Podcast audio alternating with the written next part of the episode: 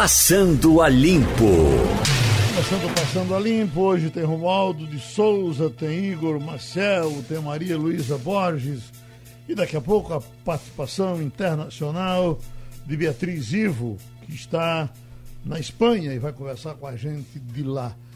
É, Maria Luísa, veja, Felipe Neto, um, uma das 100 pessoas mais influentes do mundo.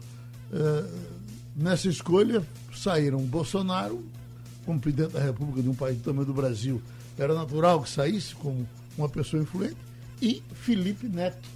Me surpreende que um, um, um milagre da internet apareça como personalidade do mundo não, eu não vejo muito com muita surpresa nem a presença do presidente Jair Bolsonaro, nem a presença de Felipe Neto, que são os dois únicos brasileiros que foram ranqueados pela Time como personalidades com influência global. Quase sempre os presidentes brasileiros aparecem Isso. Felipe Neto tem mais de 50 milhões de seguidores nas suas redes sociais combinadas. Então ele fala para muita gente. E o que ele fala não fica restrito às redes sociais. A gente já assistiu Felipe Neto, por exemplo, no Roda Viva, um dos mais tradicionais programas de entrevista da TV brasileira. Então ele tem uma é, é, posturas muito fortes, sempre teve, e isso reverbera entre seus seguidores, que são mais de 50 milhões. No caso de Bolsonaro, a revista atribui tanto a seu é, fiel secto de seguidores, é, calcula-se que ele tem uma, em torno de 37% dos eleitores brasileiros fecham incondicionalmente com Bolsonaro, e ele também tem é, a seu favor o auxílio emergencial, que aumentou muito a popularidade nas camadas mais baixas. Uhum. Agora, Igor Marcel, com relação ao PT local, é verdade que não está sendo possível uh, o pessoal calar com relação a, Marília como candidata? A, ala contra vai seguindo contra? A ala contra vai seguindo contra, a ala a favor vai seguindo a favor. Nada mudou desde que aquelas confusões foram registradas dentro do PT, é, o PT local, logo no início das negociações para a candidatura de Marília, Geraldo. Geraldo, muito bom dia para você, muito bom dia para os colegas, para os ouvintes. A gente sabe que o PT está é, totalmente dividido aqui. Se esperava que, com o, o, após a convenção, houvesse um movimento para que o PT entregasse os cargos que tem, pelo menos, pelo menos na administração municipal, pelo menos na prefeitura do Recife. Isso não aconteceu, não tem previsão de acontecer, eles não falam em nada sobre isso. Qual é a expectativa é, dos apoiadores de Marília Reis dentro do PT? É que essa ala do PT, que é majoritária hoje dentro do partido, vai tentar atrapalhar ela ao longo da campanha. Por mais que diga que está com ela, que vai apoiar, mas vai tentar atrapalhar. E não é à toa que ela, eu soube que Marília tem conversado com candidatos a vereador, inclusive, de outros partidos, tem conversado com outros é, é, candidatos para tentar ampliar um pouquinho essa base, porque ela sabe que se for contar com o PT simplesmente vai ter dificuldade. Igor, uma, uma coisa que me chama atenção, durante muitas décadas, principalmente no seu nascedouro, o PT defendeu e praticou o que ele chamava de centralismo democrático, que era exatamente, eles discutiam internamente, eles podiam ter milhões de até é, divisões internas, mas uma vez tirado um entendimento comum, todo mundo seguia aquele entendimento. Isso parece que ficou mesmo no passado, né? ficou no passado principalmente por causa da ascensão de Lula. De 2002 para cá, desde que Lula virou presidente, essa conversa de centralismo democrático é, sumiu a partir do momento, principalmente depois do mensalão. A partir do, do depois do mensalão, Lula precisou assumir é, um, uma posição de liderança dentro do PT que ele já tinha, mas que passou a ser realmente conduzida com mão de ferro a partir daí. Então, de lá para cá, você tem Lula mandando. Então, esse centralismo ele não obedece uma discussão interna. Essa discussão interna existe realmente, ela continua existindo. Eles discutem, discutem, discutem. No fim, quem diz o que vai ser é Lula. Então Lula disse sim ou não e os outros teriam que aceitar. Antes todo mundo aceitava. Dessa vez todo mundo finge que aceitou. Agora, Romualdo, isso transformava o PT num partido diferente, que não era uma cobra de duas cabeças. Terminava, eh, como disse Maria Luísa, se enquadrando. E, em geral, São Paulo enquadrava o resto do Brasil. Uh, isso foi com o Zé Disseu como presidente, depois com. Uh, enfim, porque todos, uh, no final, se rendiam a Lula, inclusive às vezes quando Lula errava. Quando Lula escanteava o PT do Maranhão, quando Lula escanteava o PT, pisava em cima do PT de Alagoas, machucava o PT do Pará, porque se aliava com Jader Barbalho, em Alagoas, o sofrimento de Luiz Helena que, aliás, cadê Luiz Helena? Né? Será que ela tem aparecido por Brasília? Hein, Romualdo? Heloísa Helena é senadora no estado de Alagoas, mais precisamente na cidade de Maceió. Muito bom dia para você e bom dia também ao nosso ouvinte.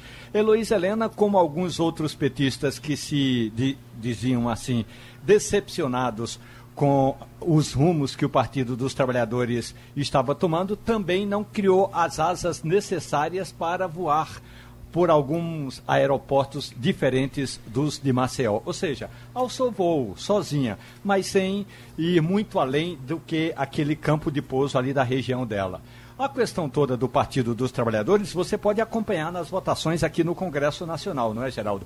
Os interesses hoje não são mais apenas os interesses que a legenda defendia no início eh, do partido, no início da fundação do partido. Eu que acompanhei a Assembleia Nacional Constituinte desde a primeira votação, desde os primeiros acordos em 1987 até a promulgação da lei em 1988, na verdade a sanção da lei.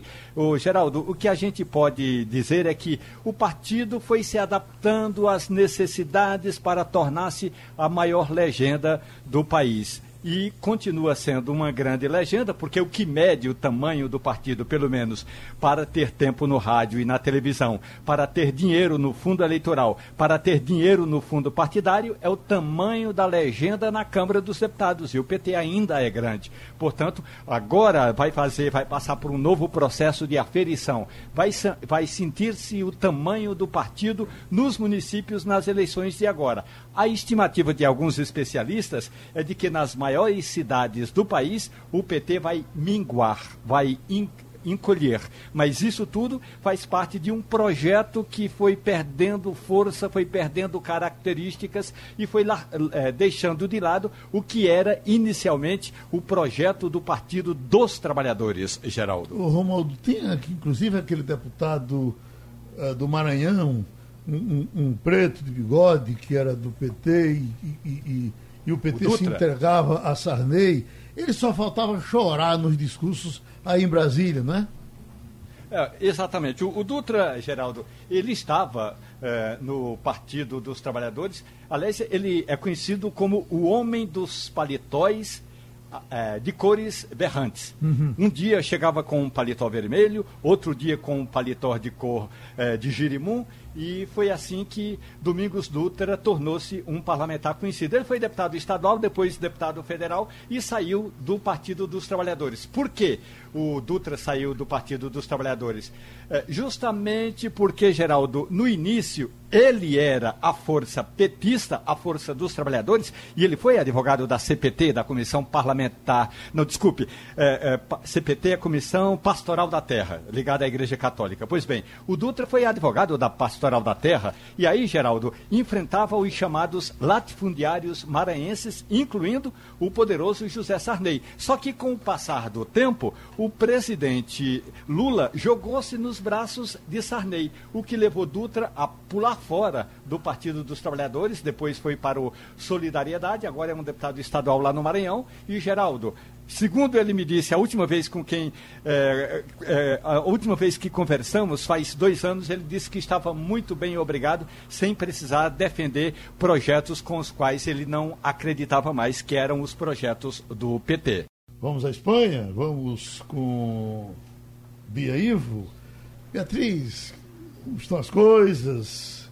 Mata as saudades dos pernambucanos, dos recifenses, dos que gostam de você aqui na rádio, que estão também querendo lhe ouvir, uh, dizendo que você está bem, você uh, certamente teve um medo danado o tempo todo, conseguiu perder o medo, se acostumou a viver ao lado da Covid sem pegá-la?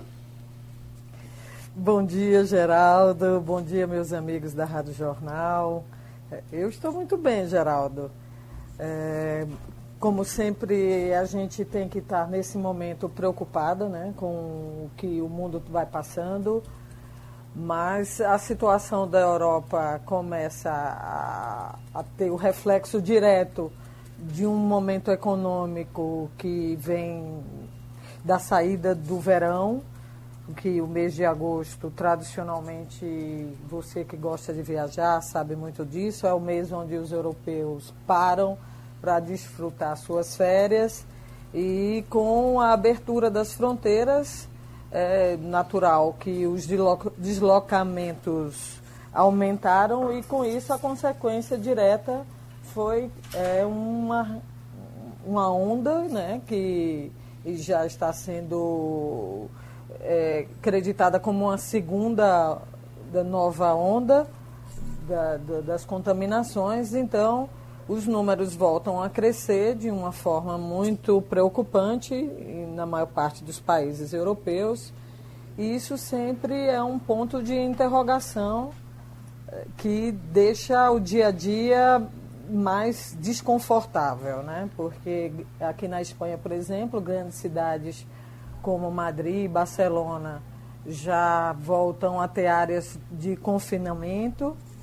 Então, a consequência direta dessa liberação que aconteceu durante as férias e que nem resolveu totalmente a economia e voltou a preocupar a saúde não nos mesmos níveis do começo da pandemia, porque agora com uma onda de aprendizado, os hospitais também estão mais preparados, né?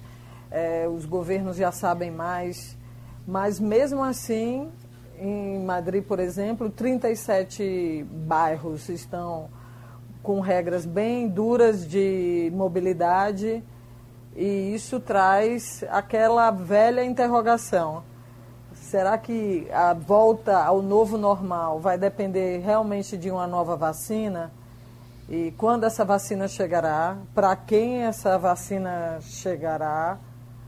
Então, a Europa também, além dessa questão da consequência direta de um mês depois das férias, a gente está sentindo os números subir subirem é a questão da volta às aulas, né? Como aí no Brasil, aqui há um grande debate, é, a maior parte dos estados que aqui são chamados de província, as, o ano escolar já começou com algumas medidas preventivas, por exemplo, na maior parte dos estados foram contratados professores extras porque é, professores contaminados que possivelmente necessitem ser substituídos, eles também já estão com, aí, com um número de reserva, as salas de aula também com medidas de prevenção, com maior distância, gel, máscara, mas a gente sabe como são as crianças, é difícil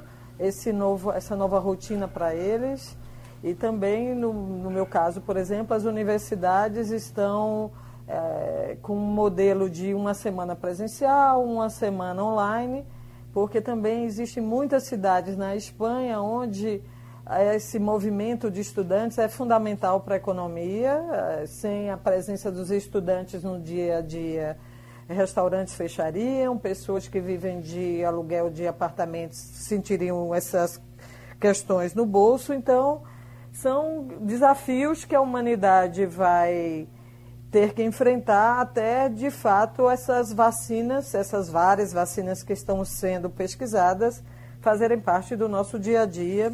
Alguns países falam em dezembro, outros no começo do próximo ano. A gente tem que esperar o que é que a ciência tem a dizer. Inclusive, Bia, nas cutucadas do discurso de Bolsonaro ontem, ele voltou a tratar desse assunto de alarme, imprensa alarmista, não sei o quê. Eu fico pensando como é não, eh, não ser alarmista numa situação dessas, e se alarm, alarmismo é isso, porque uh, já, agora há pouco, nessa segunda onda, um amigo comum nosso de Vigo uh, ligava para mim para falar com médicos aqui do, do Recife, amigos, atrás de uma informação ou de outra, porque olha, Está morrendo tudo aqui junto de mim, dos meus vizinhos aqui. Morreu um na casa de lá, um na casa de cá, aqui, lá. Então não tem como fazer. É, é pavor. O que a gente assiste aqui em hospitais, eu tenho aqui noticiado, vez por outra, aliás, é, Malu, vamos dizer que o doutor Leonardo Acoverde está recebendo alta hoje. Muito Graças bom. a Deus está voltando para casa. É um cancerologista de muita qualidade, que prestou muito serviço e, e, e viu o cardiologista que tinha o consultório pegado com o dele lá no, no, no Esperança morrer semana passada. Como é que o cara não vai se apavorar? Uhum. E quem está vendo isso, como é que não se apavora? Bom, mas é, é, era essa a situação. Agora, Bia, é, é linear, é, no país todo, porque esse pavor que eu estou lhe falando é de Vigo, acho que bem longe de onde você está, se é que a gente pode chamar alguma coisa de longe na Europa, né? Não, é, longe sim, Geraldo. Eu, por exemplo, para chegar a Vigo de carro, eu teria que enfrentar uma estrada de quase 8, 9 horas, então não é tão perto assim, né? Uhum. É, Vigo está no norte da Espanha, eu estou no sul da Espanha, aqui em Granada. Então, não é só uma questão de, de todos os lugares da Espanha, a gente vê também nos outros países, né? A Alemanha assustada, Portugal assustado, a França com números crescendo. Então, eu acho que é a consequência direta mesmo de uma de um de um essa, esse movimento que aconteceu depois do verão Agora, algumas características também são comuns aqui nos países. O vírus, no começo a gente percebia que a taxa de contágio, letalidade estava muito ligado a quem tinha mais idade, né? quem estava em residências de idosos, esses casos que chegavam no hospital de uma maneira mais contundente a gente vê agora dois pontos bem distintos e comuns nos vários países da Europa.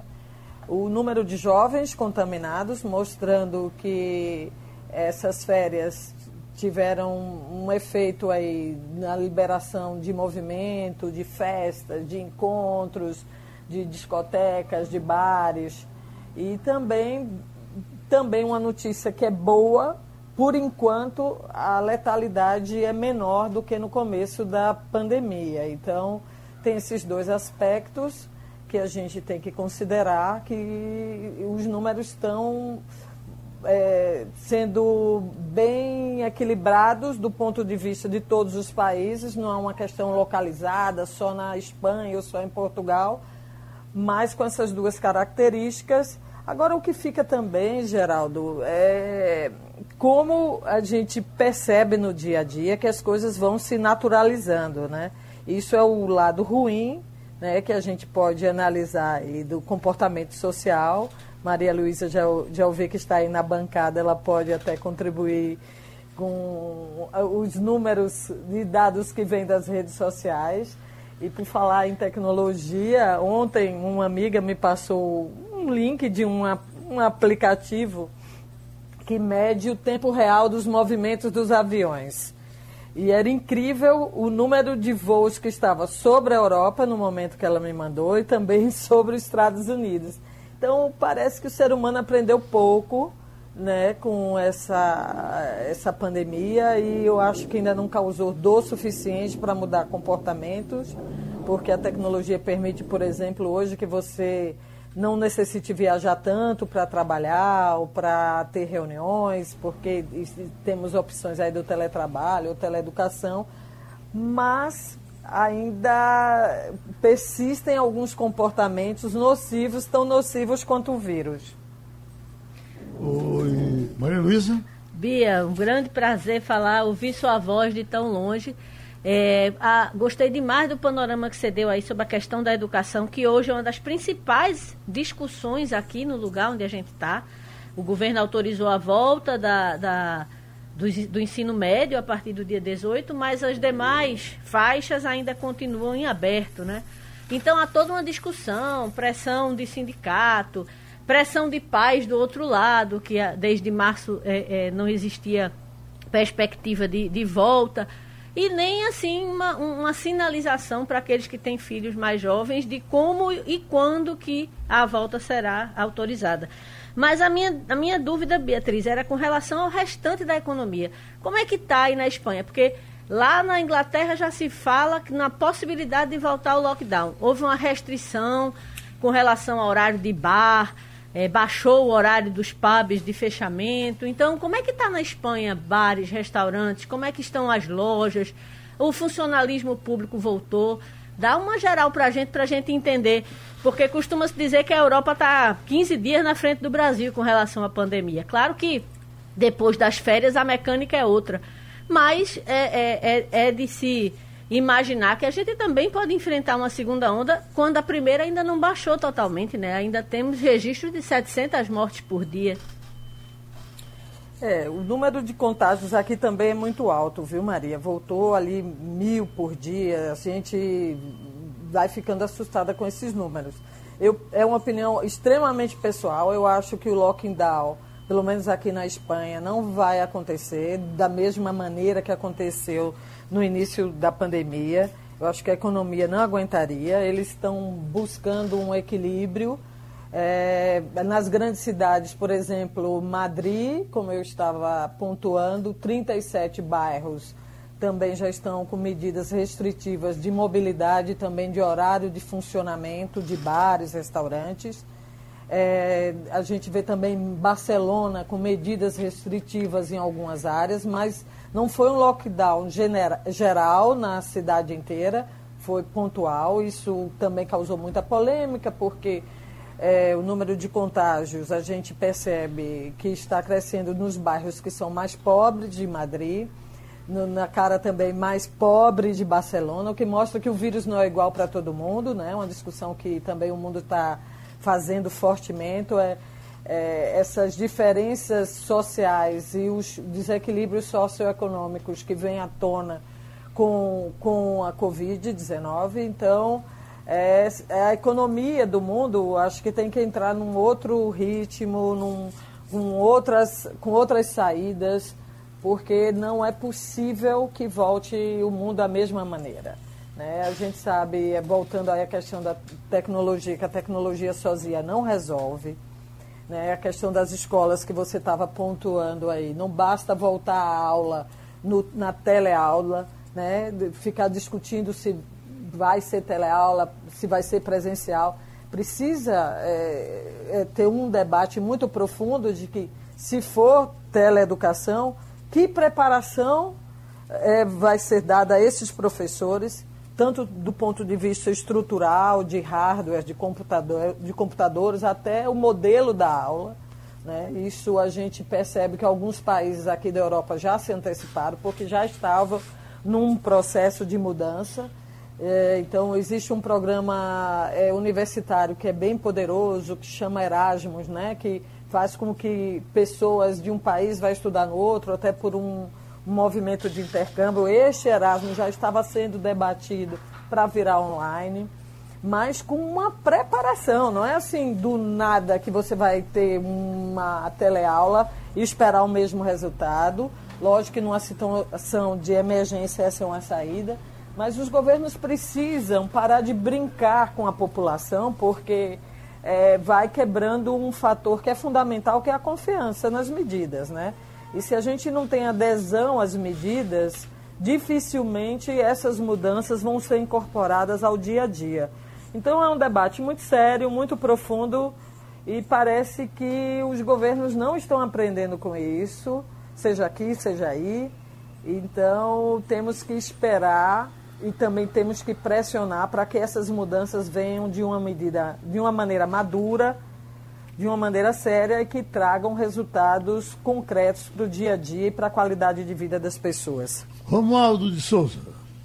Beatriz Ivo, buenos Prazer, dias, tudo Romualdo. bem? Buenos dias. Olha, eu estava lendo uma entrevista do primeiro-ministro Pedro Sanches e ele dizia o seguinte: o vírus não é igual para todos, portanto, nós ainda não, não podemos ter, adotar medidas que não levem em consideração que, o, que, que os pesquisadores ainda não chegaram à conclusão do que significa mesmo ter ou não ter vírus, transmitir ou não transmiti-lo. Aí a minha pergunta é: o Estado hispânico está de fato cuidando da economia e aí principalmente daqueles pequenos empreendimentos, eh, ou só está se preocupando eh, como a gente tem ouvido, por exemplo, na, na, abertura da Assembleia da ONU ontem, só está se preocupando em mostrar ao mundo uma ação que não é propriamente verdadeira. Romualdo, a gente tem um, um, um, um, diferencial, né? Quer dizer, eu digo a gente, os europeus, não estou me sentindo europeia, mas os países da Europa têm um, ali uma base de, que chama União Europeia. Né? Essa União Europeia é muito poderosa, ela consegue, ali, do ponto de vista de competição, se a gente olhar para o mundo inteiro, ser um bloco econômico fortíssimo, com um poder de barganha fortíssimo.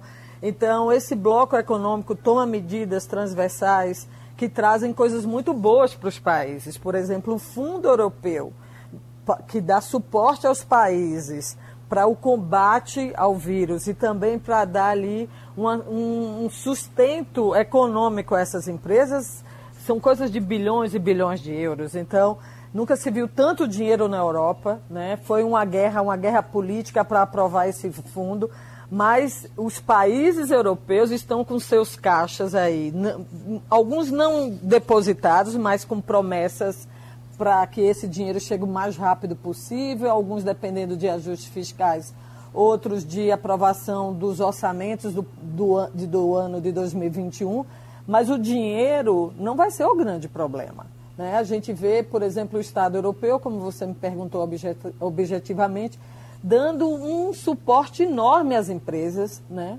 Dando um suporte enorme no que seria um seguro-desemprego ou um Renda Brasil, como foi feito aí no Brasil.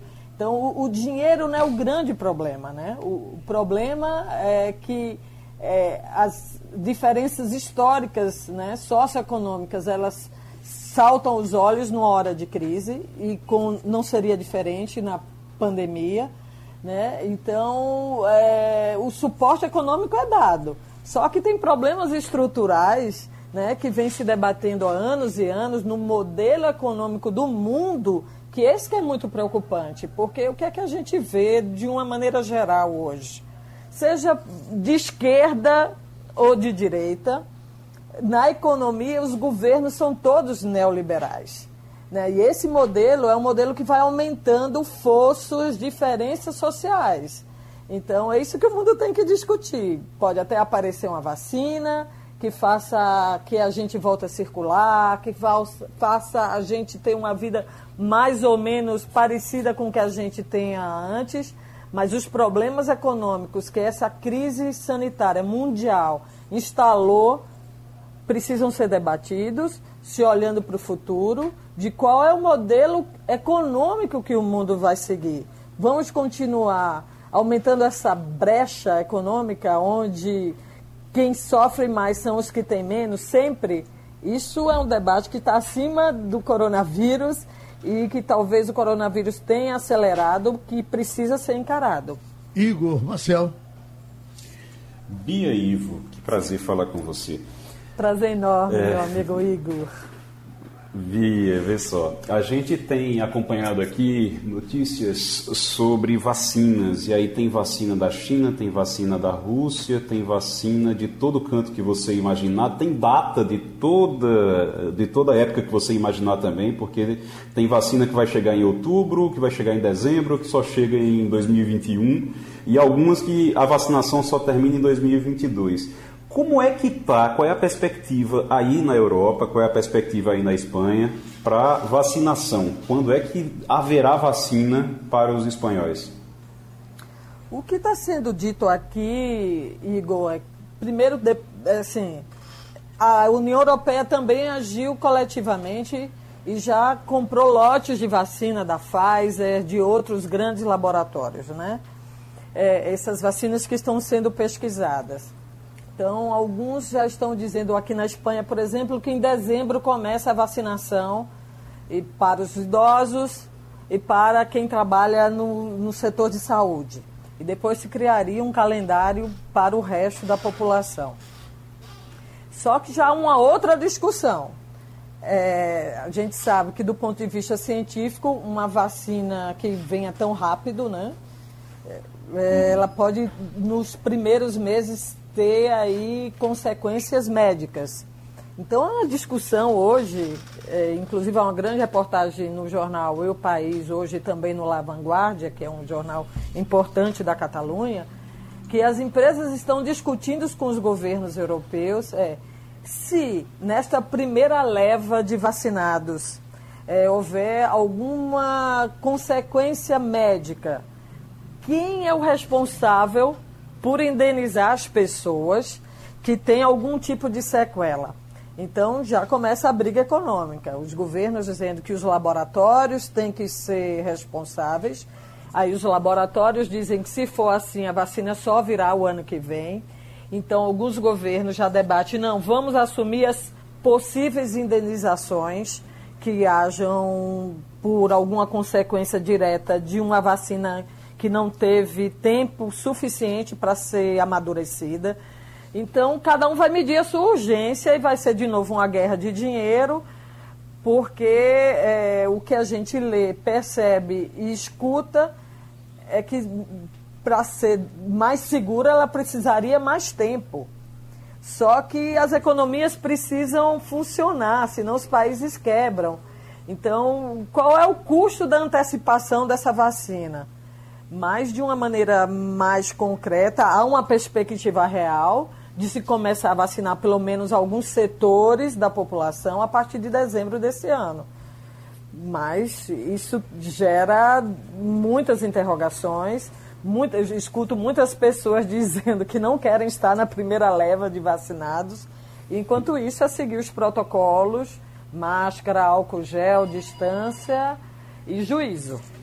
Biazinha, um beijo para tu, vai pro teu almoço. Enorme prazer, tem uma, Geraldo. Tem uma parelha aí para você comer, não é isso?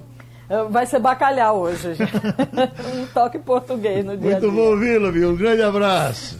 Bom, já estamos com o advogado Marcos Alencar, porque aqui ali vem uma decisão trabalhista que todo mundo fica pensando na repercussão dela para outras decisões. Tivemos uma recente de que um trabalhador botou a empresa na justiça, perdeu a, a questão, tem que pagar o advogado que foi contratado, não tem dinheiro para pagar e vai pagar em trabalho. É assim, doutor Marcos? Bom dia, Geraldo. Bom dia aos ouvintes, a todos aí. Bem, é quase assim. Vou explicar. Houve essa história toda que você falou, houve a, a reclamação trabalhista é lá na 17 região, Espírito Santo, né, o estado do Espírito Santo, perante a 11 vara do trabalho. O reclamante, ele perdeu o processo. Pela reforma trabalhista, houve é, uma alteração no artigo 791 da CLT. Foi criado o 791A, que diz o seguinte: quem perde uma causa paga de 5 a 15% de honorários advocatícios de sucumbência para o advogado da parte contrária. Mas tem um detalhe nisso aí. Se o trabalhador tiver justiça gratuita, ele fica com essa obrigação de pagar suspensa por até dois anos. Se a outra parte não indicar que ele tem condições de pagar, ele não paga. Com dois anos, a coisa caduca, morre e se encerra.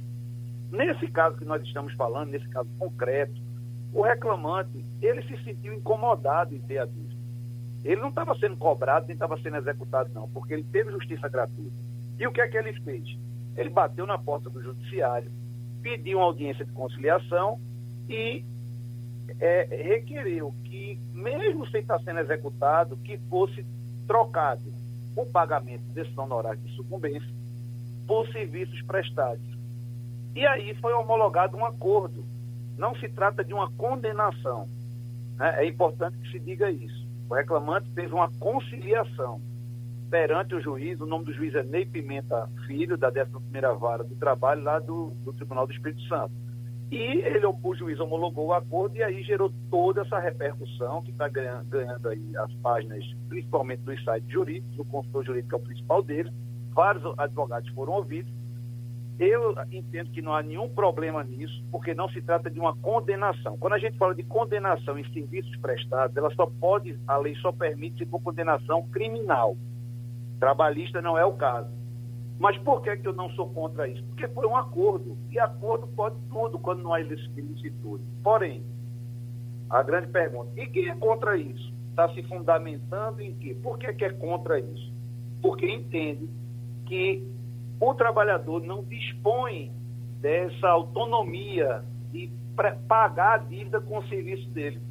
E muitos também são contra essa cobrança de honorários e sucumbência de quem tem justiça gratuita, porque entende que esse artigo 791 ele é inconstitucional. E esse artigo está, inclusive, sendo motivo de debate, né, de análise pelo Supremo Tribunal Federal, não houve um julgamento ainda. Então, a, a grande celeuma é essa, que há um risco de abrir um precedente de que trabalhadores serão condenados e, em vez de pagar, vão prestar serviço. Para completar, o Ministério Público do Trabalho, a seccional, cada estado tem uma, lá da 17ª região, ingressou é, com uma, uma notícia, uma denúncia, é, querendo a rescisão, né, uma ação rescisória para decretar a nulidade dessa conciliação que foi homologada pelo juiz da 13ª Vara. E aí é essa a história. Agora, doutor Marcos, pela lei da vida, quando eu boto a minha empresa na justiça, nós ficamos inimigos, independentemente do resultado final. E aí, como é que a empresa vai aceitar que eu pague em serviço se eu botei na justiça e ela vai me ter como inimigo?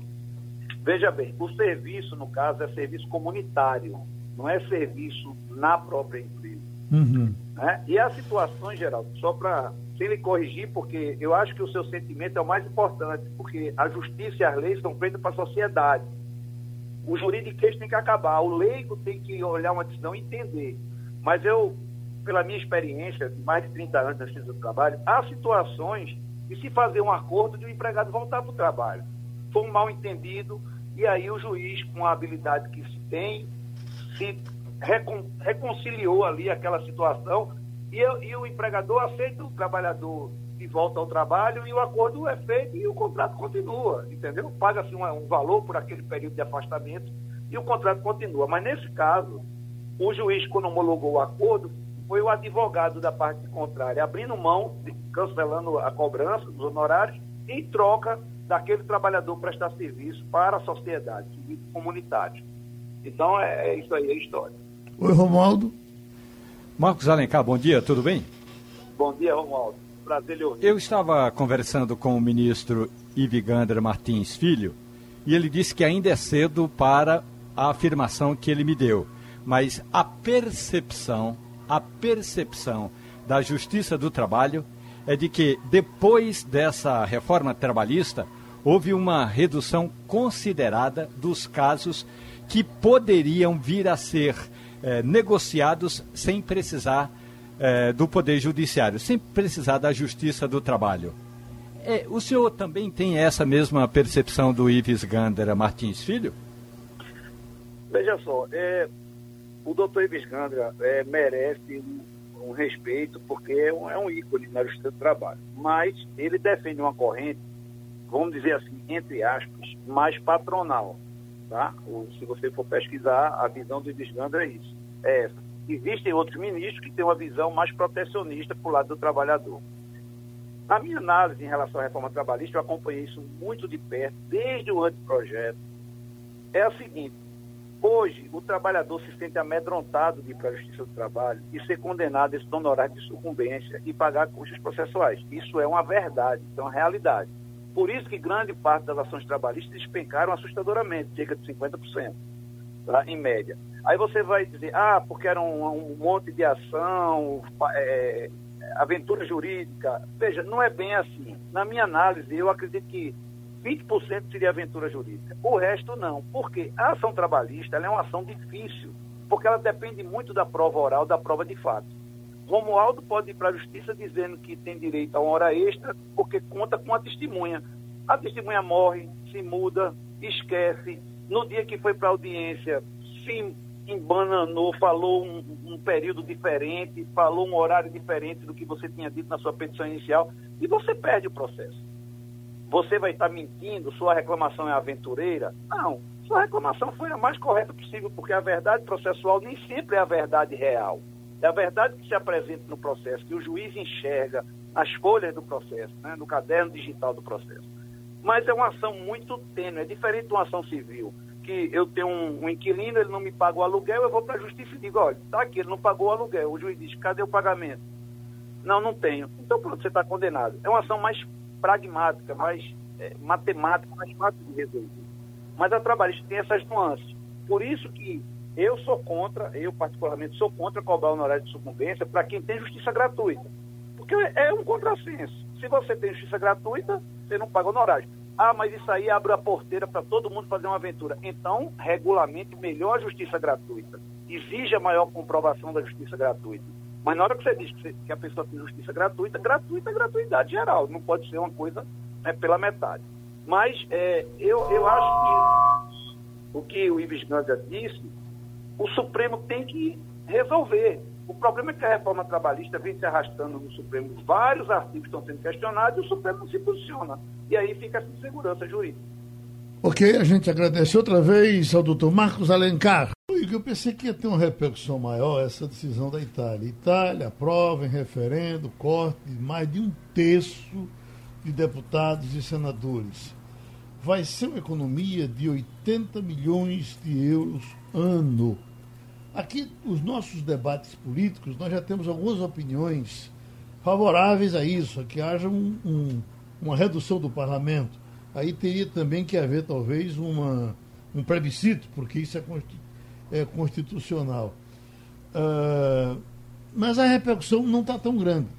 A, a, Itália já é uma coisa decidida, a impressão que eu tinha é que outros países iam correr atrás disso, mas eu, eu acho até que os políticos não gostam de tratar muito desse assunto, porque esse assunto incomoda, né?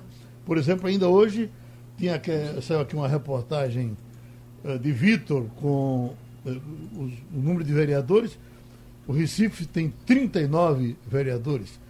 A gente funcionaria perfeitamente bem com nove, mas são 39 a caminho de muito mais daqui para frente. Enfim, é, é, a repercussão.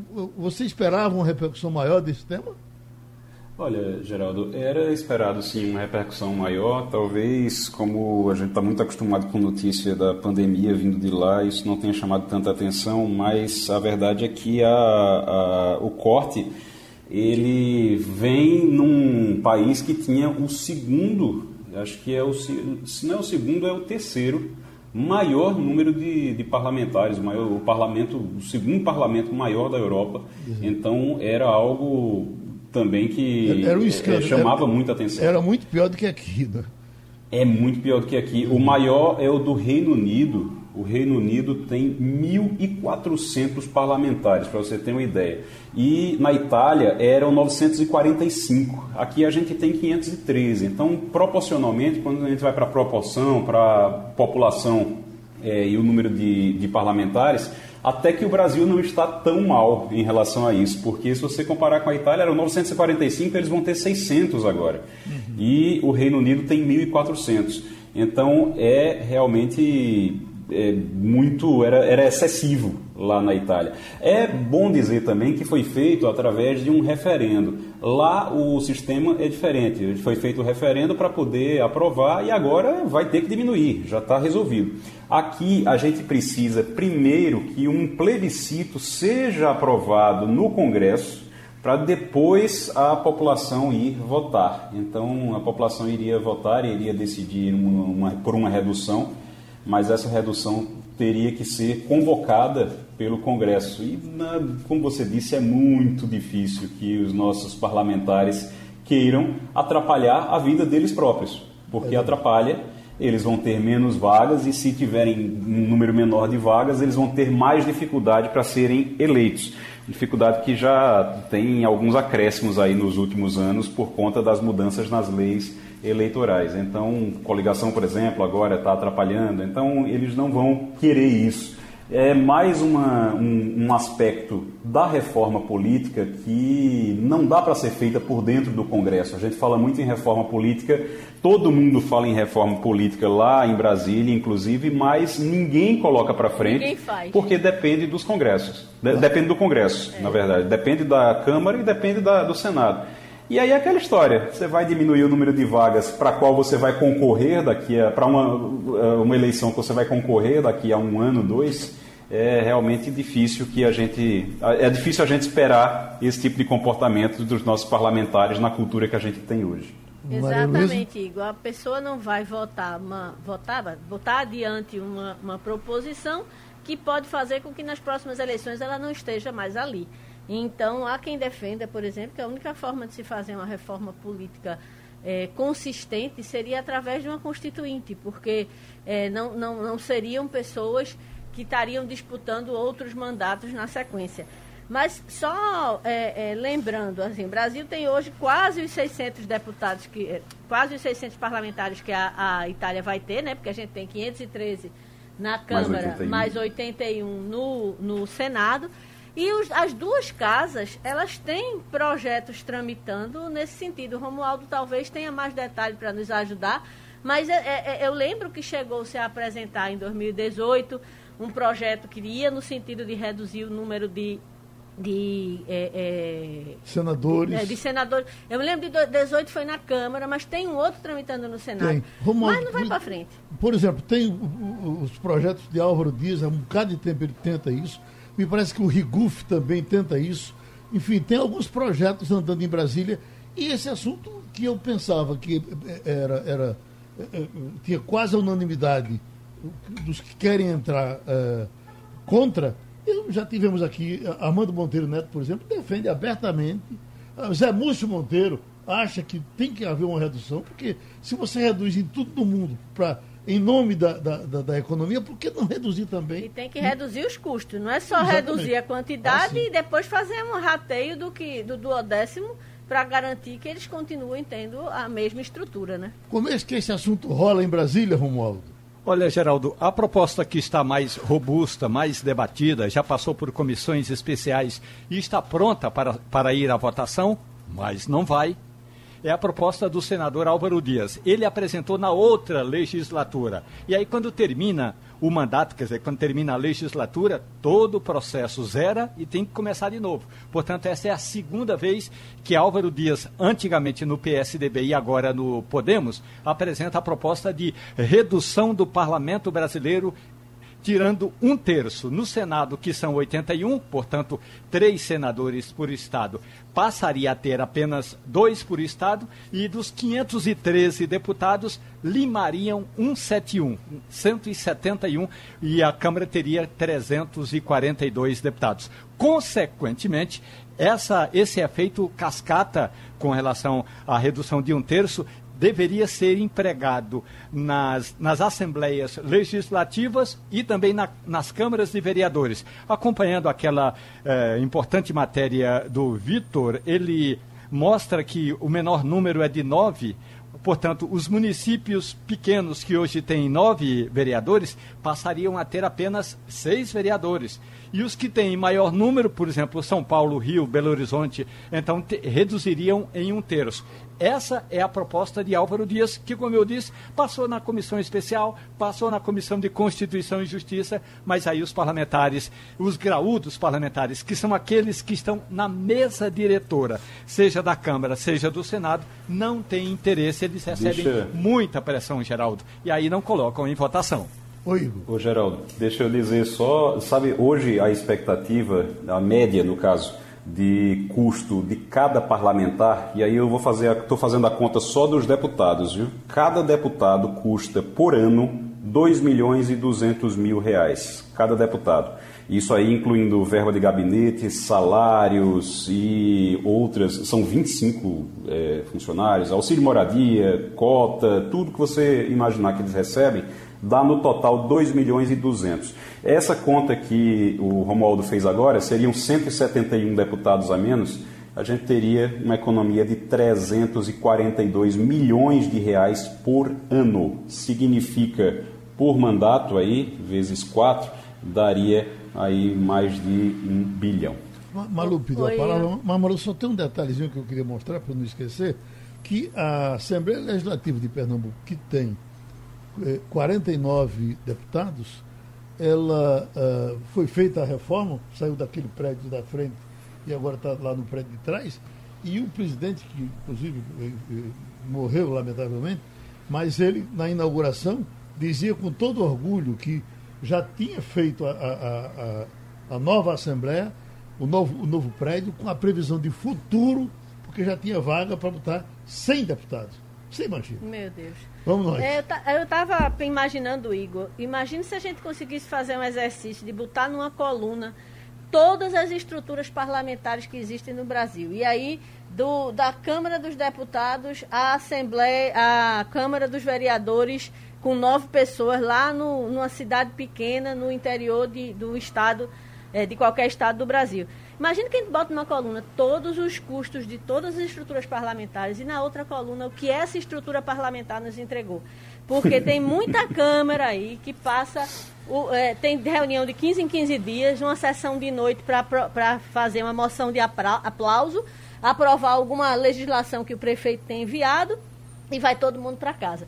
E isso tudo a gente paga, isso tudo sai do bolso da gente. E sabe, é, e sabe, Maria, uma coisa que você levanta que é muito importante, até alguns meses atrás, acho que mais ou menos um ano atrás, estava se discutindo aumento do número de municípios no Brasil. Ah, pois é. porque é. tal lugar é um distrito que tem que virar município, e aí você tinha político, você tinha um monte de gente já brigando por conta disso e dizendo, e a, o discurso é sempre o mesmo: não, não vai ter aumento nenhum, porque o que vem de dinheiro vai continuar vindo, só vai ser redistribuído.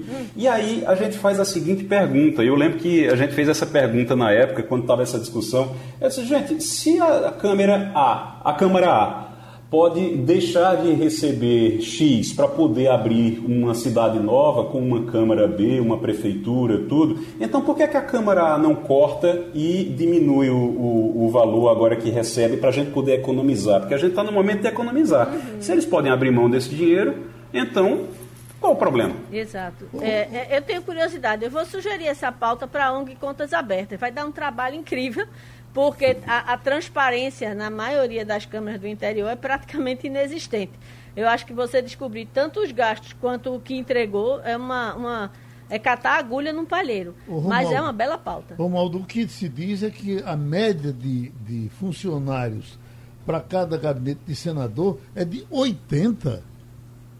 Geraldo, é assim, eles podem contratar um até 80 auxiliares, assessores. Uhum. Agora, lembre-se, Geraldo, que o senador, além do gabinete aqui em Brasília, que não é dos maiores, porque realmente não cabe todo mundo, eles têm também uma extensão, eles têm uma, um gabinete de representação no Estado. Então, é, também tem essa possibilidade. Além do que, é sempre bom lembrar, não é, Geraldo, que boa parte dos senadores pegando o Senado, porque a Câmara também tem assessores no interior do seu respectivo estado. Quando você pega um senador e conversa, cadê seus assessores todos? Bom, estão no estado. Bom, no estado, Pernambuco é um estado grande, então não quer dizer necessariamente que os assessores de Jarbas Vasconcelos, de Fernando Bezerra Coelho e de Humberto Costa estejam todos em Brasília e no Recife. Também tem gente no interior, como Fernando Bezerra Coelho, tem assessores que ficam na cidade de Petrolina. Então tem todas essas possibilidades